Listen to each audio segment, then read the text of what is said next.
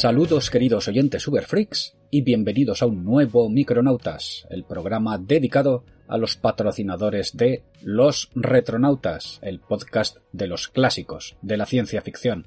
Desde la sala de máquinas de la Retardis os saluda Miguel Ángel Hernández, vuestro amigo. Bueno, supongo que os habrá llamado la atención el título de este programa, también era la idea, pero claro, vampiros. Os preguntaréis o me diréis, ¿acaso no estamos hablando de unas figuras más asociadas con el género fantástico, el terror, lo sobrenatural e incluso lo folclórico? Bueno, sí, eso es cierto, pero ya sabemos también que la ciencia ficción es un género muy amplio, heterogéneo, y una de las cosas que hace es tomar motivos e inspiración de otros géneros y llevárselos a su terreno. Por ejemplo, a mí la idea para este programa me ha venido a raíz de la lectura de una novela, Visión ciega, Blind Spot, de Peter Watts, que es una obra de 2006, que podríamos encuadrar dentro del subgénero de primer contacto, con elementos de terror, y sin entrar a contaros la trama, esto ya si eso lo dejamos para un futuro, si procede, pues bueno, una de las curiosidades que nos encontramos en esta obra es que tenemos una nave espacial con una tripulación humana, pero cuyo capitán es un vampiro. Eh, según se nos cuenta en la obra, en un futuro, y por medio de la ingeniería genética, la humanidad ha llegado a resucitar a los vampiros, que son criaturas que realmente existieron, eh, como una especie de depredadores de la nuestra, pero eh, que eran, digamos, una variante del género Homo, que en un momento se separó de la nuestra, y como digo, se convirtieron en nuestros depredadores. En la obra no se hace un estudio exhaustivo del personaje, pero sí que se nos van dejando diferentes explicaciones desde un punto materialista o naturalista de cómo serían los vampiros, eh, especialmente al final de la obra. Hay una especie de añadido, eh, de adenda eh, por parte del autor, en el que se explaya sobre diferentes conceptos que incluyen la obra, y uno sería el de los vampiros, pero como os digo, como criaturas naturales, materiales, plausibles y no sobrenaturales. Y es este el enfoque que le queremos dar a este programa. Obras que nos muestren a los vampiros no como criaturas sobrenaturales, sino naturales. Ya que además este año no hemos podido hacer nuestro especial de Halloween de cine de terror y ciencia ficción, pues sirva este programa como un tipo de compensación. Bueno, a muchos lo primero que os vendrá a la cabeza es el clásico Soy leyenda de Richard Matheson, novela de 1954 en la que se nos presenta un futuro en el que una epidemia ha convertido a toda la humanidad en vampiros, y en la que Matheson nos presenta el vampirismo como una enfermedad natural y no sobrenatural. Hablamos ya de esta obra hace mucho tiempo, en nuestro tercer programa, ni más ni menos. Así que no la vamos a tratar en este podcast. Si os apetece saber más sobre la obra, sobre el autor, sobre las adaptaciones que se han hecho, dirigidos a este podcast, ¿vale? También, hace poco, por cierto, hablamos de hombres lobo, en nuestro especial sobre convivencia entre especies. Manuel entonces nos habló de la obra Más oscuro de lo que pensáis de Jack Williamson.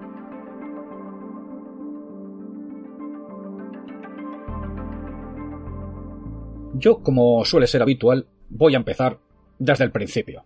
Bueno, seguramente muchos ya sabréis que la figura del vampiro o similar aparece en diferentes tradiciones mitológicas o folclóricas prácticamente de todo el mundo, y desde los albores de la historia, en civilizaciones como la Sumeria. Pueden aparecer en forma de espíritus, demonios o de difuntos que vuelven a la vida buscando de una manera u otra alimentarse de los vivos, bien de la sangre, considerada en la antigüedad como esencia de la vitalidad, o bien de la misma carne, o la energía vital, o el alma, etc. En el ámbito europeo tenemos diferentes leyendas medievales y ya en la Edad Moderna las crónicas nos narran diferentes casos de vampirismo tomados como reales por aquel entonces, especialmente en la zona de los Balcanes y del centro de Europa.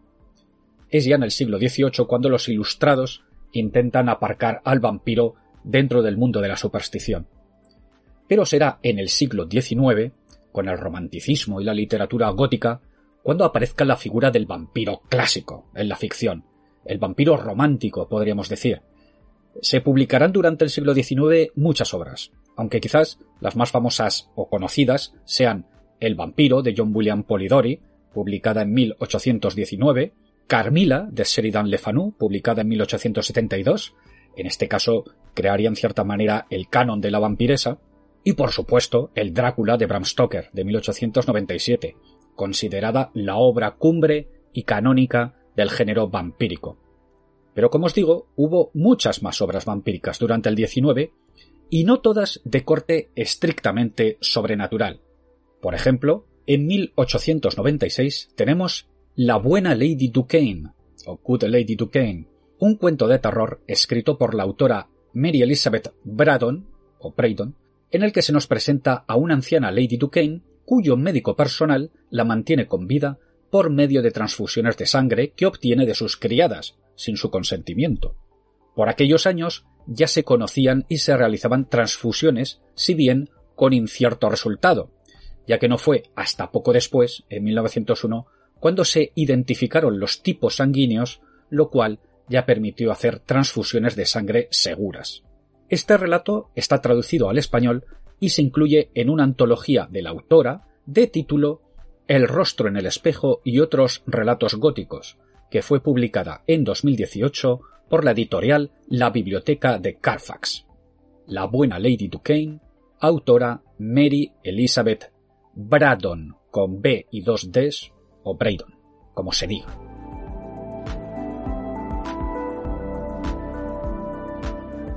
Un año después, en 1897, tenemos otra obra de una autora, La sangre del vampiro, de Florence Marriott con Y. Aquí tendríamos al personaje de Harriet Brandt, una vampiresa involuntaria, ya que parece sufrir una enfermedad a la que en la obra se llama sangre negra o sangre de vampiro. Según se nos irá desvelando a lo largo de la obra y en términos más actuales, básicamente Harriet es hija de dos psicópatas, su padre, Henry Brandt, es el típico Mad Doctor, que ha sido expulsado de un hospital suizo por haber causado la muerte a más de un paciente con sus experimentos. Brandt, disponiendo de una pequeña fortuna, se establecerá en Jamaica, en donde en un laboratorio experimentará con las pobres gentes del lugar, cometiendo todo tipo de atrocidades. Su pareja, que no mujer, ya que semejante pervertido de aquella época solo podía vivir en concubinato, es otra demente, cómplice e incluso instigadora de los crímenes de su pareja, a la que se describe con un singular gusto por la sangre, a la vista, al olor e incluso al sabor. Apetito atribuido por los nativos a que su madre, la abuela de la protagonista, fue mordida por un murciélago vampiro durante su embarazo, durante el embarazo de la madre de la protagonista. Al final los nativos se rebelan contra este Mad Doctor y asesinan a los padres de Harriet, pudiendo esta última escapar y criarse en un convento. La acción en la novela arranca con una Harriet ya mayor, en Europa, en donde veremos que, involuntariamente, sin apercibirse de ello, causará la muerte y enfermedad entre los que estén cerca de ella, en concreto, la muerte de un bebé y la enfermedad de un niño a los que ha cuidado. Y la abuela de este último le acusará de estar maldita, de tener sangre negra o de vampiro. Después de esta acusación, nuestra turbada protagonista se dirigirá entonces a un hombre de ciencia, el doctor Phillips, y le preguntará si él piensa que todo eso es cierto. A lo que Phillips le responderá, y cito, Señorita Brandt acaba de tocar un tema que es poco pensado discutido entre los médicos, pero que es indudablemente cierto. Las naturalezas de las personas difieren mucho. Hay algunos nacidos en este mundo que alimentan a aquellos con quienes están asociados ellos emiten su poder magnético y sus familias, sus esposos o esposas, hijos y amigos, se sienten mejor por ello. Y hay quienes, por otro lado, se alimentan de sus vecinos, a veces exigiendo mucho de su vitalidad, minando su fuerza física y alimentándose de ellos, por así decirlo, hasta que están completamente exhaustos e incapaces de resistir la enfermedad. Esta propensión se ha comparado con la del murciélago vampiro, del que se dice que chupa el aliento de sus víctimas. Y sin duda, a esta fábula aludía la señora Copelli al hablar con usted.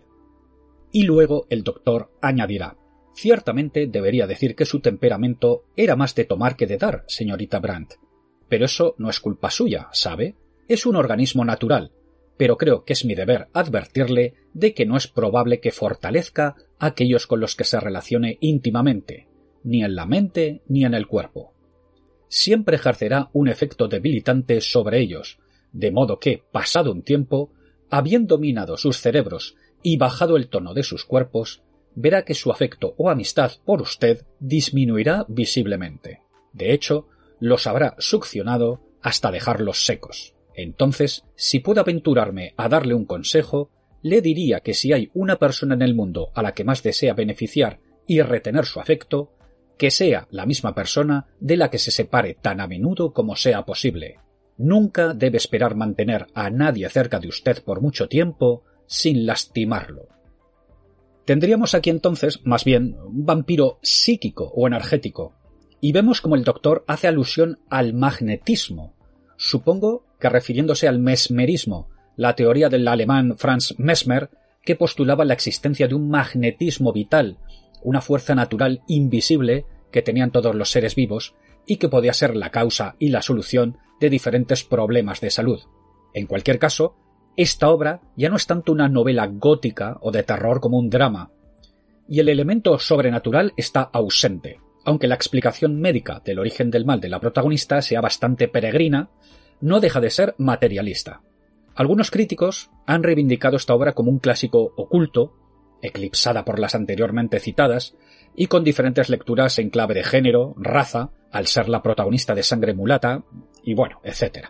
La obra eh, no ha sido publicada en español, pero si le tenéis curiosidad, está a libre disposición para descargar en la web del proyecto Gutenberg.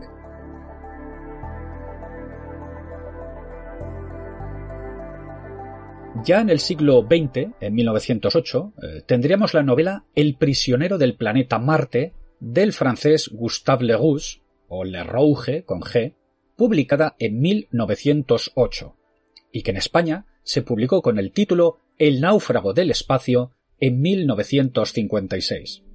Estamos aquí ante una historia rocambolesca y folletinesca en la que su protagonista, Robert Darvel, es un joven inventor que ha dilapidado su fortuna en el intento de comunicarse con Marte, dibujando enormes figuras geométricas en la tundra siberiana para que éstas fueran visibles a los supuestos astrónomos marcianos. Todo esto para disgusto de su futuro suegro, banquero, que echa el freno a la boda de su hija con Darvel. Total, que un día se pone en contacto con Darvel un misterioso y acaudalado noble hindú, el Brahman Ardavena, el cual le propone unir sus conocimientos en el campo de lo espiritual con los de Darvel en el campo de lo tecnológico. El dinero no será un problema.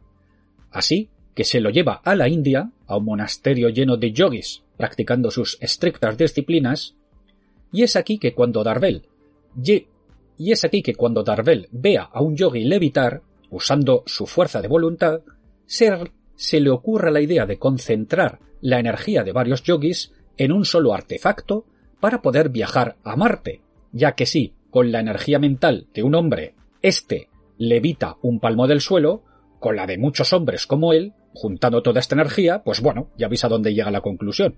Podemos volar hasta donde queramos. Casualmente, Ardavena ya había concebido una máquina que pudiera hacer esto, y le pide a Darvel que la construya, pero cuando esté preparada, Ardavena reducirá a Darvel a la inconsciencia y se hará con el control de la máquina y su tremendo poder, que prácticamente le puede permitir hacer cualquier cosa que desee, concentrando la energía espiritual de todos los habitantes de la India. Y una de las cosas que hará para probar su poder es cumplir el deseo de Darvel y enviarlo a Marte, pero será tal la energía desatada por la máquina que ésta explotará y Ardavena quedará ciego y mentalmente mermado. Pero, por otro lado, el experimento tendrá éxito, y Darvel llegará a Marte, en donde primero lo tendremos en plan Robinson, buscando cómo subsistir, en un mundo que al principio se le antoja desértico, el autor además se prodiga dando detalles científicos sobre el planeta, muy a lo Julio Verne, Curiosamente, por cierto, y al igual que pasará con John Carter, personaje que es posterior de 1917, Darvel gozará de mayor fuerza debido a la menor gravedad y, por ejemplo, puede desplazarse por Marte dando grandes zancadas. Pero bueno, nuestro protagonista no tardará en verse en problemas.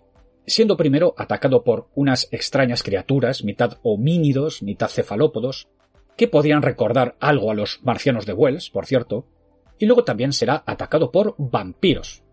Sí, señor, había vampiros en Marte mucho antes que en la peli de Carpenter. Y son descritos así en la obra. Supóngase un murciélago de la estatura aproximada de un hombre y del cual solo pudieran dar idea los quirópteros gigantes del Brasil o los vampiros de Java. Solamente las alas eran mucho menos desarrolladas y las falanges, agrupadas a la extremidad del antebrazo, formaban una verdadera mano armada de aceradas uñas. Otras manos análogas terminaban los miembros inferiores. El color amarillo sucio de las alas membranosas, el rostro semejante en un todo al de un hombre, y en el que se pintaban la astucia y la ferocidad, pero sobre todo los labios delgados y sangrientos, y los ojos parpadeantes y bordeados de escarlata, como los de un albino, en una cara exangüe, de nariz corta y arremangada, semejante al hocico de un bulldog. Unas orejas largas y redondeadas, desproporcionadas a la cabeza, completaban el horrible conjunto. Los vampiros intentan alimentarse de su sangre, pero Darvel logrará salvarse de estos gracias al fuego. Aquí los vampiros son también de hábitos nocturnos, así que cuando llegue el día, Darvel emprenderá la búsqueda de un refugio para pasar la siguiente noche, y aquí que encontrará a una raza homínida muy primitiva que ni siquiera conoce el fuego. Darvel descubre además que estos rinden culto a los vampiros a los que llaman Erlor, ofreciéndoles animales para que los devoren. Darvel ejerce aquí de Prometeo, llevando el fuego y la tecnología terrestre a los pobres marcianos y erigiéndose en su defensor frente a los vampiros. Gracias a su guía, los homínidos marcianos podrán librarse del azote de los vampiros. Darvel vivirá más aventuras en Marte, pero prefiero dejarlo en este punto. En fin, esta es una historia muy fantasiosa, con mucha imaginación, pero también mucho sentido del humor. Tiene esos puntos típicos de la literatura de aventura de la época, eh, que a veces hemos comentado en el podcast, y que ahora nos pueden parecer tan cafres como simpáticos. Todo esto, claro, siempre dependiendo de vuestro sentido del humor. Como lo de comerse a todo bicho, que le metas un estacazo, porque aquí se, se comen a todo bicho que se cruza con ellos. Esta mentalidad colonial en el retrato de los marcianos, eh, la patriarcal en relación a los personajes femeninos, pero como digo, estamos hablando de una obra que tiene siglo y pico de antigüedad. También tiene estos largos pasajes descriptivos a lo Julio Verne, de quien por cierto se considera a Rouge eh, su discípulo. Pero bueno, yo creo que esta es la primera aparición de vampiros extraterrestres literaria, al menos que yo haya localizado.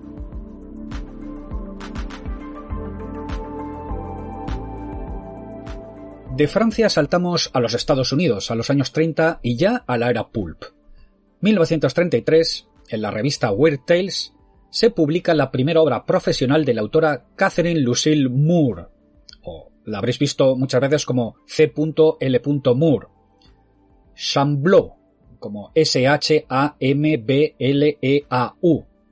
Este es el nombre de la obra, obra que también es la primera aventura de Northwest Smith, un aventurero interplanetario creado por la autora, un piloto contrabandista que viaja por un sistema solar colonizado por la humanidad y en convivencia con otras especies. De hecho, fijaros en la descripción del personaje que se da en la Wikipedia. De profesión, Smith es un fuera de la ley que vive de una variedad de medios delictivos, incluido el contrabando. Por naturaleza es un antihéroe, despiadado, egoísta y cínico. A pesar de esto, tiene un núcleo de bondad y a menudo hace lo correcto a pesar de sí mismo. Smith es descrito como un hombre de cabello oscuro, con piel bronceada por el espacio y ojos claros, que viste un traje de cuero marrón y lleva una pistola de rayos a su lado como un pistolero del viejo oeste. Su nave, la doncella, es pequeña y poco espectacular, pero sorprendentemente rápida y ágil. Su aliado más cercano es el igualmente amoral venusino Yarol. No sé a vosotros, pero a mí esta descripción me quiere sonar de algo o me quiere sonar a alguien de cierta franquicia muy famosa, ¿no? Bueno, dejémoslo ahí. Vamos con la trama de la novela. Eh, la acción arranca en Marte, en la ciudad de La Carol, última colonia de la Tierra en el planeta. Allí nuestro héroe, este Northwest Smith, ve a una mujer huir de una turba que grita el nombre Samblot o Sambleau. La mujer se esconde, Smith la protege, la turba le pide a Smith que se la entregue pero él se niega, y en cuanto dice ella es mía, la gente para y le dicen vale, pero no la sueltes por la ciudad. y no arman más escándalo, lo cual sorprende a Smith en ese momento. Una vez que Smith se fija en la mujer, se da cuenta de que no es humana, y nos la describe así. Lo supo en cuanto la miró, pese a que su cuerpo, moreno y suave, estaba formado como el de una mujer y llevaba el vestido escarlata, que era de piel, con una desenvoltura que pocos seres humanos consiguen con sus ropas. Lo supo desde el momento en que la miró a los ojos y un temblor de intranquilidad le recorrió todo el cuerpo. Eran profundamente verdes, como la hierba fresca, de pupilas felinas que vibraban sin cesar y poseían una mirada desde cuyas profundidades asomaba una sabiduría oscura, animal, la mirada de la bestia que ve más que el hombre. No había ni rastro de pelo en su cara, ni cejas ni pestañas, y habría jurado que su turbante escarlata cubría una cabeza sin cabello.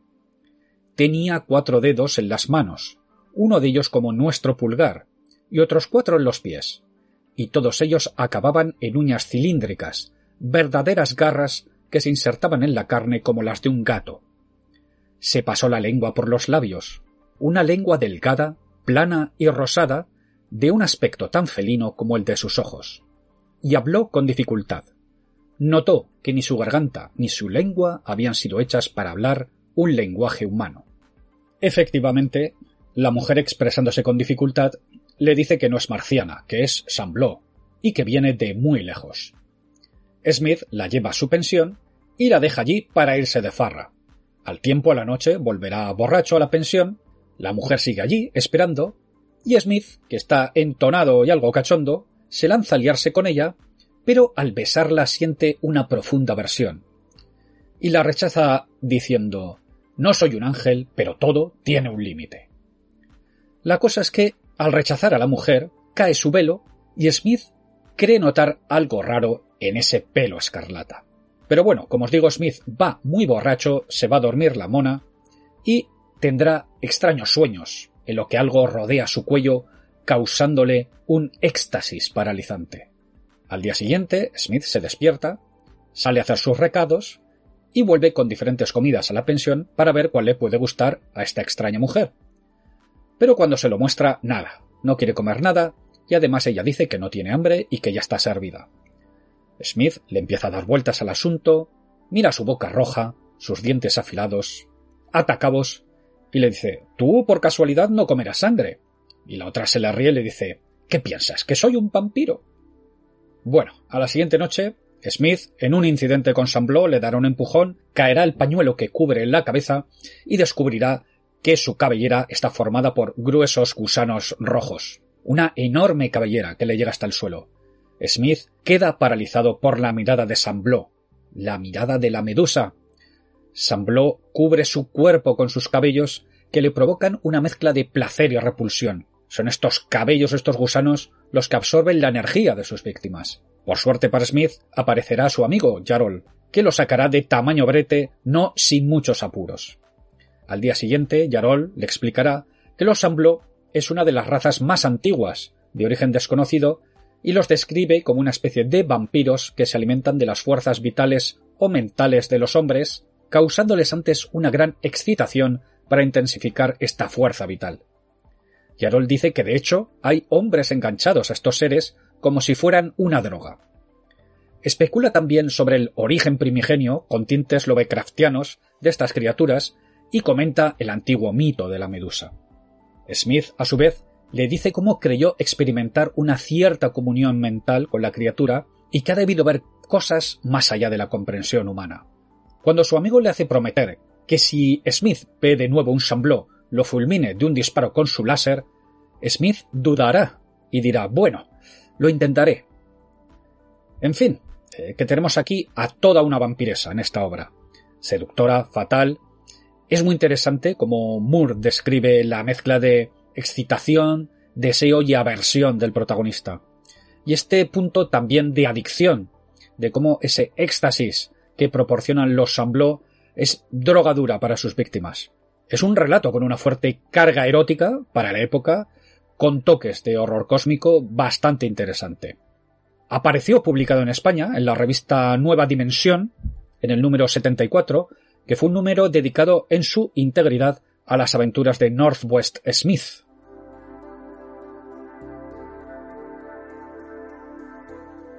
Y de un clásico inaugural pasamos a otro, El Destructor Negro de Alfred Van Vogt, primera obra de ciencia ficción profesional del autor que se publicó en la edición de julio de 1939 de Astounding. Como curiosidad, y hemos hablado hace poco de él, en ese mismo número se estrenó Isaac Asimov en la revista con su relato Trends. ¿Y de qué va esto? Pues bueno, aquí nos encontramos con una nave de exploración terrestre que aterriza en un lejano mundo en el que les espera una criatura que allí habita y que se llama a sí misma Coeurl. C-O-E-U-R-L. Es un ser similar a un gato o felino, con grandes zarpas, muy fuerte y con gruesos tentáculos que brotan de sus hombros.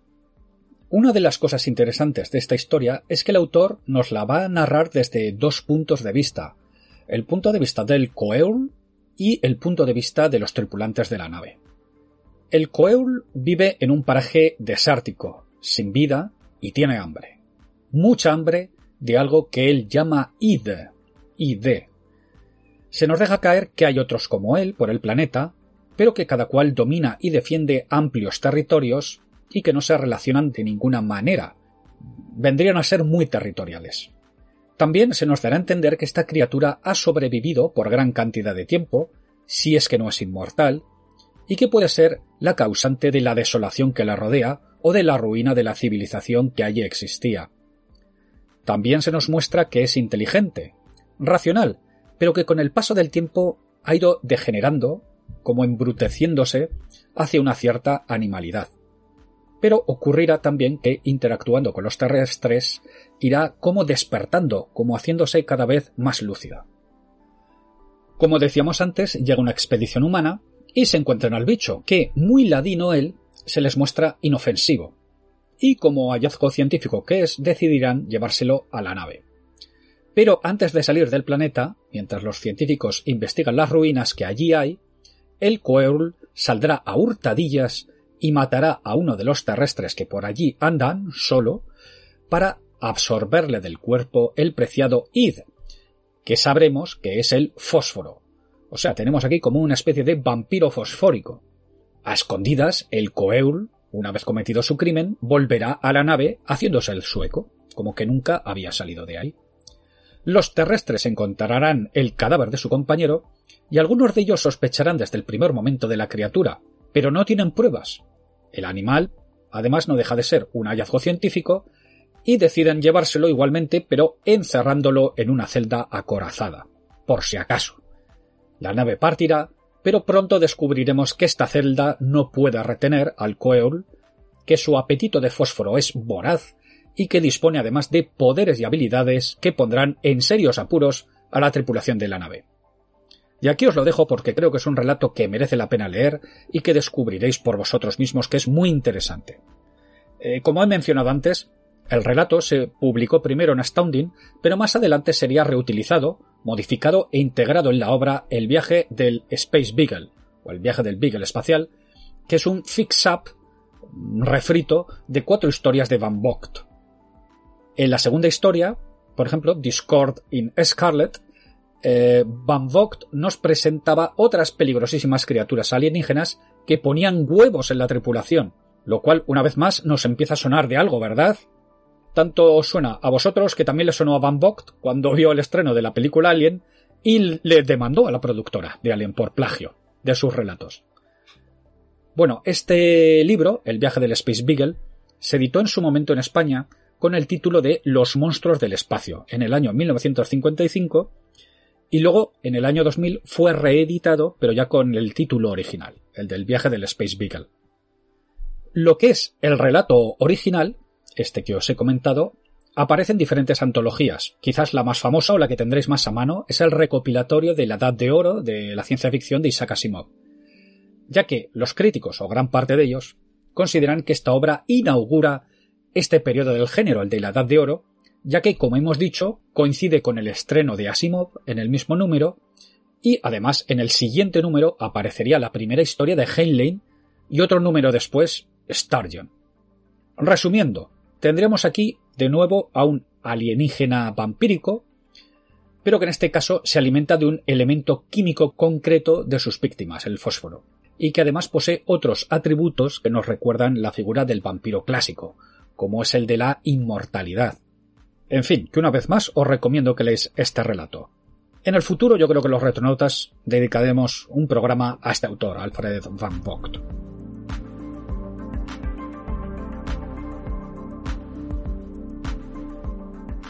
Seguimos con las revistas Pulp. Vámonos a 1950 con un relato de Cyril M. Kornbluth titulado The Mindworm, el gusano mental, pero que en España fue publicado con el curioso título de El Gorgojo en el décimo tomo de la antología de novelas de anticipación de la editorial Acervo, tomo publicado en 1970. El gorgojo, eh, que no sé por qué el gorgojo, porque bueno, es un insecto eh, que puede ser considerado una plaga eh, para cultivos o almacenes de alimentos o granos y tal, pero tampoco es un parásito realmente. Pero bueno, cosas del traductor. ¿De qué va el gorgojo? Pues bueno, este es un relato cortito en el que se nos empieza hablando de una pareja que está de relax por los atolones del Pacífico y que presencian desde una cierta distancia una prueba nuclear. Al tiempo, la mujer se dará cuenta de que está embarazada, pero como el padre no quiere saber nada, tras nacer el niño, la madre lo deja en un orfanato. Y la madre pues seguirá con su vida y el niño ahí que se queda. Según el texto, el niño crece, canijo y obstinado, voraz y desdichado. Y cuando crezca, los profesores y médicos del centro se darán cuenta de que parece leerles los pensamientos, lo cual les incomoda bastante. Como el niño es bastante feillo, no lo adopta nadie. Así que los del orfanato decidirán saltarse los protocolos y darán al chaval en adopción a una familia no muy adecuada, con una madre alcohólica que lo maltrata. El niño se escapará de la casa, disfrazado o vestido de Boy Scout, con un dinerito que le durará un mes más o menos, pero pasado este tiempo estará vagando por Nebraska y, por hambre, eh, se acercará a un grupo de vagabundos que al principio lo acogerán, lo alimentarán, pero luego la cosa se empezará a torcer y, según dice la obra, los pensamientos de uno de ellos se hicieron menos embrollados y más asquerosos. Habló con sus compañeros a espaldas del muchacho y todos estallaron en grandes carcajadas. El muchacho quiso echar a correr, pero las piernas no le sostenían. Pudo leer claramente los pensamientos de los hombres mientras avanzaban hacia él. Asco, miedo y furor se mezclaron en su cerebro, y algo estalló en él como un relámpago, y súbitamente uno de los hombres estaba muerto sobre el reseco suelo, y los otros huían asustados, ahora muy asustados. El muchacho ya no tenía hambre, se sentía completamente saciado y satisfecho. Se incorporó y salió detrás de los otros hombres que corrían. El terror de aquellos individuos resultaba tan agradable como el placer que acababa de experimentar. No me queda muy claro en la obra, cuando he leído la obra, si de lo que se alimenta el chaval es de la energía psíquica de sus víctimas o de su sangre, ya que más adelante se cita que encuentran los cadáveres desangrados. El modus operandi que sigue este vampiro va a ser llevar una vida nómada, no permanecer mucho tiempo en ningún sitio para que no le asocien con los crímenes, y se va a alimentar de hombres y mujeres por igual. Esto es indiferente. Siempre primero obrará de manera que provocará a sus víctimas para que alcancen un estado de excitación, bien de ira, bien de felicidad. Y esto, de alguna manera, parece que estimula esa energía mental para que él la pueda devorar. Como he dejado caer antes, este vampiro es telépata, por lo que él lo que hace es ir rastreando las mentes de los que tiene cerca para detectar a la víctima que pueda ser más proclive a alcanzar el mencionado estado de excitación. Y aquí que un día nuestro asesino irá a parar a un pueblo minero de Virginia Occidental lleno de migrantes de Europa Central y Oriental, serbios, albaneses, croatas, húngaros, búlgaros. Por cierto, creo recordar que la familia de Kornbluth era de origen polaco, era judío. Bueno, pues aquí ya se encuentra con un problema. ¿Por qué? Al detectar los pensamientos en otro idioma, no les entiende. Aún así, el gorgojo se queda en el pueblo. Hay mucha comida, y además, al ser pobres e ignorantes, piensa que no le darán problema, al igual que los primeros vagabundos a los que mató. Pasará los días, se llevará unos cuantos por delante, Pero resulta que estos emigrantes no son tan ignorantes. Al menos no son desconocedores de los seres que se comportan como él. Así, un día, mientras el gorgojo está en su hotel, su mente detecta un tumulto de pensamientos entre los que solo puede entender una palabra vampiro. Pero no podrá reaccionar a tiempo. Rápidamente, un grupo de hombres entrará en su habitación y le clavarán una estaca en el corazón. Según dice la obra, la puntiaguda estaca había atravesado su corazón antes de que el gorgojo pudiera darse cuenta de que no había sido el primero de su especie, y de que lo que la gente ilustrada no había aprendido aún, algunas personas completamente vulgares no lo habían olvidado aún del todo. O sea que, digamos, gracias al folclore y las supersticiones que estos emigrantes traían de sus países de origen, eran conocedores de la figura del vampiro y creían en la existencia de la figura del vampiro. En fin, que aquí tendríamos otra variante más del vampiro desde el punto de vista de la ciencia ficción, en este caso sería un mutante, un ser humano que ha mutado por obra y gracia de la radiación del átomo para convertirse en un vampiro, como os digo, parece ser que, psíquico, también energético, eh, no, no queda muy claro, y nos recuerda también un poco lo que hacían los Chamblot, que hemos comentado antes del relato de Moore, ¿no? Eh, estimular primero a las víctimas para que logren una cierta excitación y así alimentarse mejor de ellos.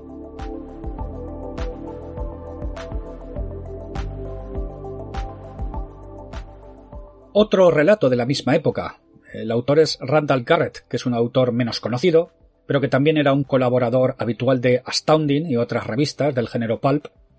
El título de este relato es The League of the Living Dead, la Liga de los Muertos Vivientes, que fue publicado en la revista Mystic Magazine en noviembre de 1953. Aquí la historia nos presenta a Martin, un viudo que está ahogando las penas en un bar y que mientras está allí pues verá a su difunta mujer, que en teoría murió hace siete meses. Martin va muy borracho, eh, se queda en shock, pero bueno, ella no parece reconocerle. Yendo muy borracho, la mujer disculpa su comportamiento, le ofrece su bebida y dará instrucciones a otros que están en el bar para que lo lleven a su casa en taxi. Al día siguiente, Martín se despertará resacoso, pero con el vaso todavía en su poder, el vaso que le ofreció, y se le ocurrirá llamar a un amigo policía, el teniente Donovan, para pedirle el favor de que analice las huellas digitales del vaso. Cuando Donovan le dé los resultados, le preguntará si le está tomando el pelo, porque las huellas son de su difunta mujer. Para esclarecer el misterio, Donovan le recomienda a Martin los servicios de un investigador privado, Sin O'Brien. Después de hablar con O'Brien, Después de hablar con O'Brien, este le dice que irá a investigar el lugar de entierro de su mujer y mandará a Martin de nuevo al bar para que obtenga más información, pero que lo haga con discreción, que no llame mucho la atención. Allí irá Martin y se volverá a encontrar de nuevo con la supuesta Bárbara.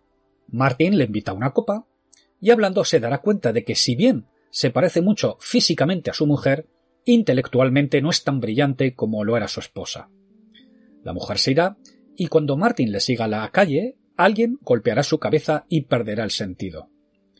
Cuando despierte, Martin se encontrará de cara con un extraño hombre, Ibrim Grome, que habla raro, que parece raro también, y que le dice que trabaja para O'Brien. Le dice que tranquilo, que le ha estado siguiendo toda la noche, de hecho antes Martin lo vio en el bar, pero bueno, le comunicará que lo han llevado a una morgue, y que en la habitación conjunta hay un grupo de vampiros. Allí allí los podrán ver verán cómo salen de sus ataúdes y cómo resucitan a una mujer que estaba muerta, con una especie de energía azul. Martin volverá a perder el sentido y cuando despierte, esta vez tendrá enfrente a O'Brien, que le explicará la situación y le comentará que efectivamente son vampiros, pero no las criaturas sobrenaturales de las leyendas. Y le dice, el vampiro per se es lo que podría llamarse un virus electrónico, una red de fuerza eléctrica semi-inteligente, una enfermedad energética. No tiene sexo. Se habrá dado cuenta de la forma en que esas cosas se llaman hermano. Da igual que el cuerpo que habitan sea masculino o femenino. El método de reproducción es similar al de una colonia de bacterias. Dado un medio adecuado, puede reproducirse y crecer. En este caso, el medio resulta ser un ser humano recién muerto. No cualquier cadáver. Tiene que ser preparado por una invasión parcial antes de la muerte. La mayoría de las personas son inmunes a la enfermedad. Usted lo es, por ejemplo, o no le habría enviado tras la chica. El resultado es el mismo que el del envenenamiento radiactivo, aunque la fisiología de la enfermedad es un poco diferente.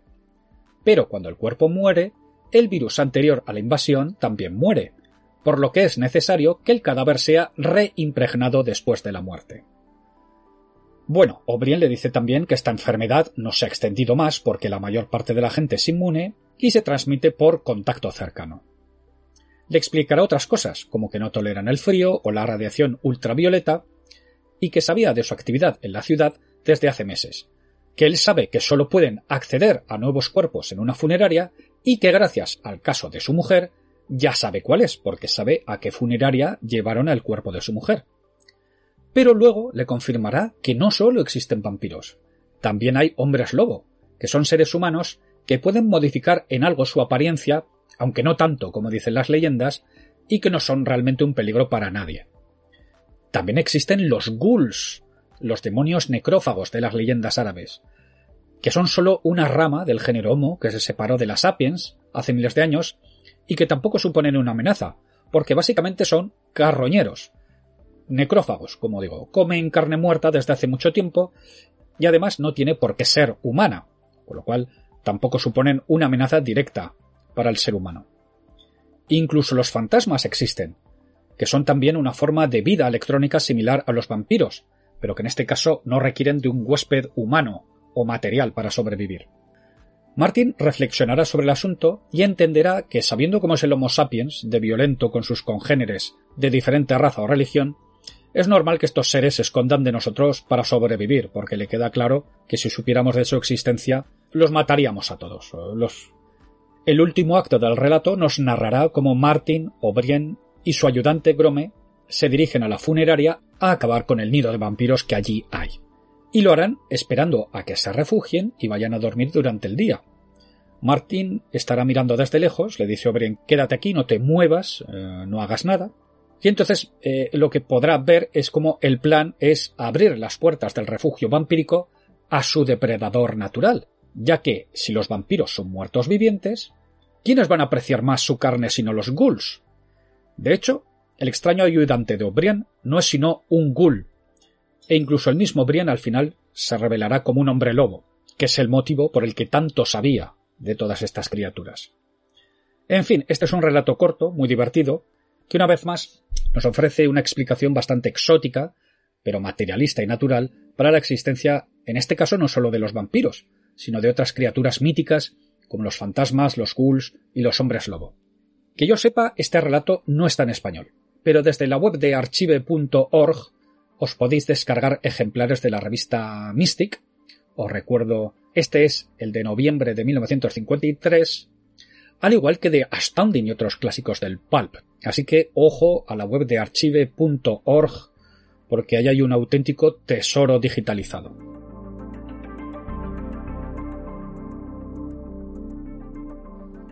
Una obra que se cita en muchas referencias de vampiros, eh, sobre el tema de vampiros en la ciencia ficción, es Un poco de tu sangre, de Theodore Sturgeon, otro gran autor clásico de la ciencia ficción que es una novela corta, publicada originalmente en 1961 por Valentine Books, y que en España apareció en una antología de 1964 de título Alfred Hitchcock Cuentos que mi madre nunca me contó, un poco al estilo de Alfred Hitchcock presenta.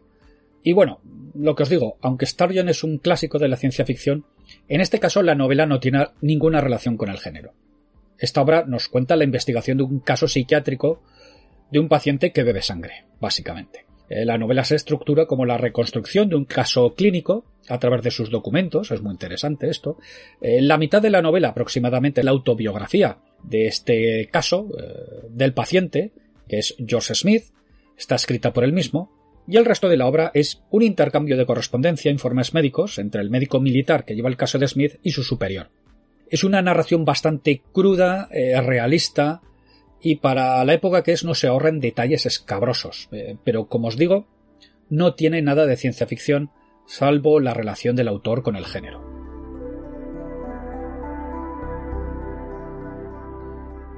Y para terminar, un último relato de la era pulp y una última vuelta de tuerca al mito del vampiro, porque en este caso vamos a tener a un robot vampiro. El relato se titula The Stainless Steel Leech, la sanguijuela de acero inoxidable, y es obra de Harrison Denmark, seudónimo ni más ni menos que de Roger Selazny, el cual lo usaba para publicar relatos cortos como este, aparecido en el número de abril de 1963 de Amazing Stories. En este relato, narrado en primera persona, se nos presenta a un robot que por un error de fabricación puede desconectarse a voluntad de su control central y moverse con total libertad. Cuando los demás le descubren, le quitan su Vitabox, que es algo así como su generador de energía, y lo tiran a un vertedero. Pero allí no muere, o no se apaga, sino que logra salir y con la energía que le quedan sus baterías, y al no tener la posibilidad de generarla por él mismo, ya que no tiene esta Vitabox, tendrá que robársela a otros robots, convirtiéndose así en una especie de vampiro eléctrico o energético, nuestro vampiro robot se refugiará en un cementerio donde, curiosamente, se encontrará con Fritz, que este sí que es un vampiro de verdad, pero que está muy desnutrido y muy débil porque es prácticamente el último ser vivo del mundo. Tiempo atrás quedaban solo él y un humano, Kennington, los cuales mantenían una lucha sin cuartel, le cuenta Fritz, pero al morir este, por causas naturales, no le llega a matar Fritz, pues claro, el vampiro se queda sin su último alimento, y también sin su rival, y sin lo que le daba sentido a su vida. Bueno, la historia es muy cortita, eh, no pasa gran cosa, además de lo que os he contado, tiene luego, pues bueno, un final simpático. Es prácticamente una humorada, pero la idea es graciosa. Y como hemos dicho, pues bueno, es otra vuelta de tuerca al tema vampírico. Esta historia apareció publicada en español en la antología de relatos Nuevos Mundos de Fantasía, número 3, de la editorial argentina Adiax eh, en 1980. Y esto es todo. No me quiero extender más, solo he querido abarcar hasta la época pulp, aunque luego hay más, hay más, aquí ya tendríamos que entrar en novelas que tocan el tema, pero bueno, si os ha parecido interesante, hacednoslo saber y prepararemos un segundo programa vampírico con obras posteriores a esta que hemos tratado. Así que bueno, lo dicho, Espero que os haya parecido interesante el contenido de este Micronautas. Un saludo a todos y a todas y nos seguimos escuchando en Los Retronautas. Adiós.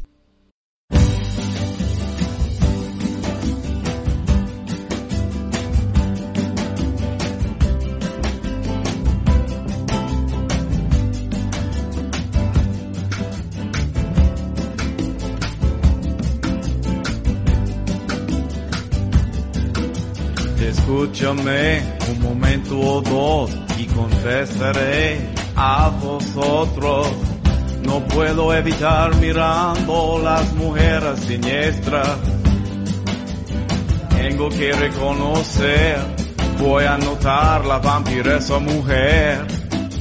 No es la máscara y la falda ajustada, sino el temor causado por su fría mirada. Vampiresada, vampiresa mujer, vampiresada, vampiresa mujer, vampiresada, vampiresa mujer. Estoy impresionada cuando se ven vampiresada. Toma el vino, toma mezcal, hasta sacrificio ritual vampiresada. Vampiresa mujer. Estoy impresionada cuando se ven vampiresada.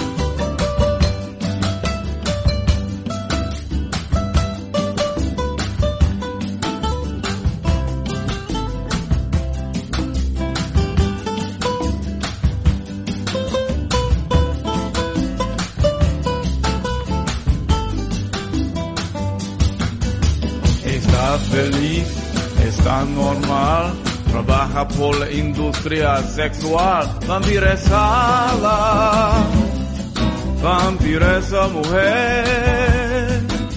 Estoy impresionada cuando se ven vampiresada.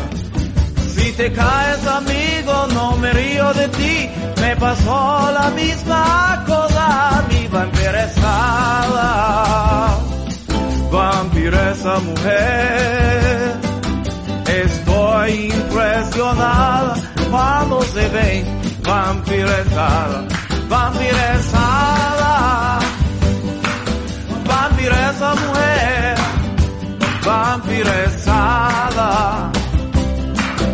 vampiresa mujer. Estoy impresionada cuando se ve vampirezada.